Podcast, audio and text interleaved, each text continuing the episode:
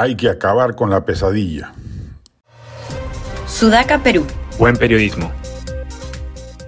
Es evidente que el presidente Castillo no va a cambiar su manera de gobernar.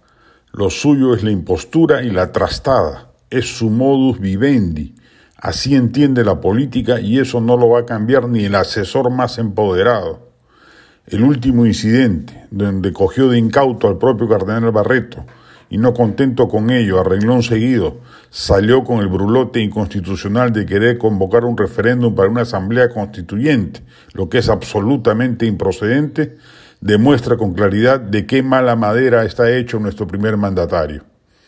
Lo terrible, como hemos señalado en reiteradas ocasiones, es que ese formato gubernativo está llevando al Estado a su colapso y que ello, lejos de provocar una reacción centroderechista de la población, como algunos ingenuos creen, va a alimentar más bien el ánimo anti-establishment presente en gruesos sectores de la población y que ya se expresaron detrás del voto que le permitió el triunfo a un candidato tan precario e improvisado como el que hoy nos gobierna.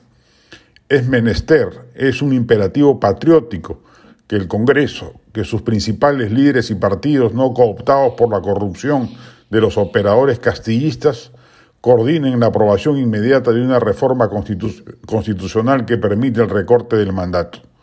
Bastan 66 votos para que sea sometido luego a referéndum, que va a ser ganado con masiva holgura, y que de inmediato se proceda a sacar a Castillo del poder y en el entretiempo de ese proceso será ocasión de emprender algunas reformas políticas y electorales que permitan que arribemos a inicios del próximo año a una mejor elección de nuestras autoridades.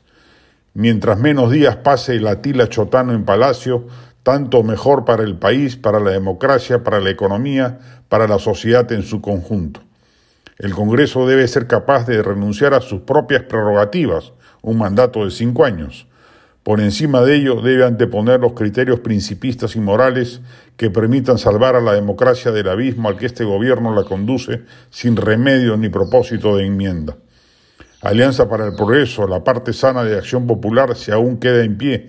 Somos Perú, Podemos, los Morados, la derecha, Fuerza Popular, Renovación Popular y Avanza País deben sumar esfuerzos y lograr ese cometido. Es un clamor nacional que ellos, como representantes del pueblo, deben saber escuchar. Castillo no va a renunciar y es imposible vacarlo. El recorte del mandato es la mejor salida política de la crisis horrorosa por la que pasa el país con un gobierno mediocre y corrupto que destruye todo a su paso.